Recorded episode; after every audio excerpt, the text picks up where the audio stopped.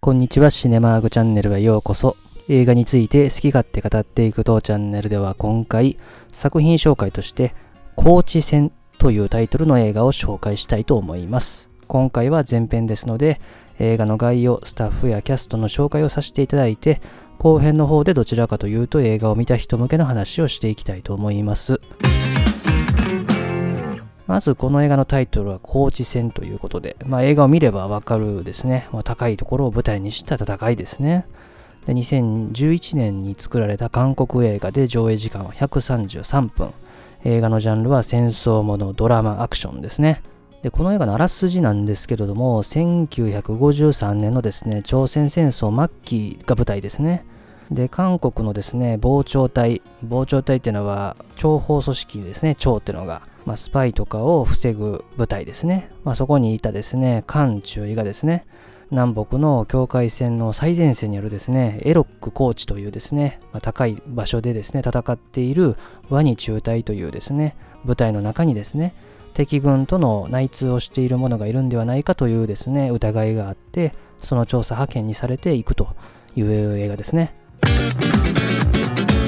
で、この映画で監督を務めたのはチャン・フンですね。彼は1975年の韓国生まれで、2008年の映画は映画だという日本語タイトルの映画で監督デビューをしてますね。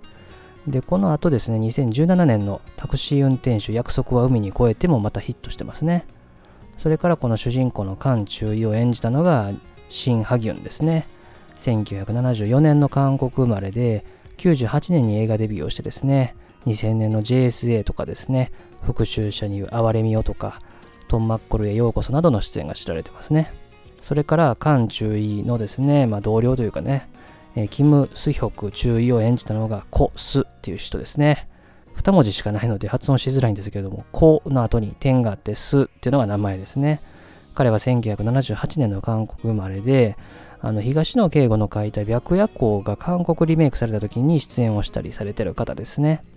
で、この映画はアカデミー賞の外国語映画賞の韓国代表として出品しようとしたんですけれども、まあ、残念ながら最終的には候補から落ちた作品ではありましたけれども、韓国国内の映画賞ではさまざ、まな映画賞でノミネートや受賞されている作品ですね。ということで今回は作品紹介として「高知戦」というタイトルの映画を紹介いたしました。この映画はですね、ミステリー映画じゃないんですけども、中盤以降のネタバレはまず見ない方がいいですね。この映画は YouTube とかでも予告編見られますけれども、中盤以降のですね、ネタバレをがっつりしてるので、もし興味があって見たい方はですね、この映画のあらすじとかは見ずに、えー、見ていただければいい作品じゃないかなというふうに思います。映画を見た方は後編も聞いていただければと思いますのでよろしくお願いいたします。最後までお付き合いありがとうございました。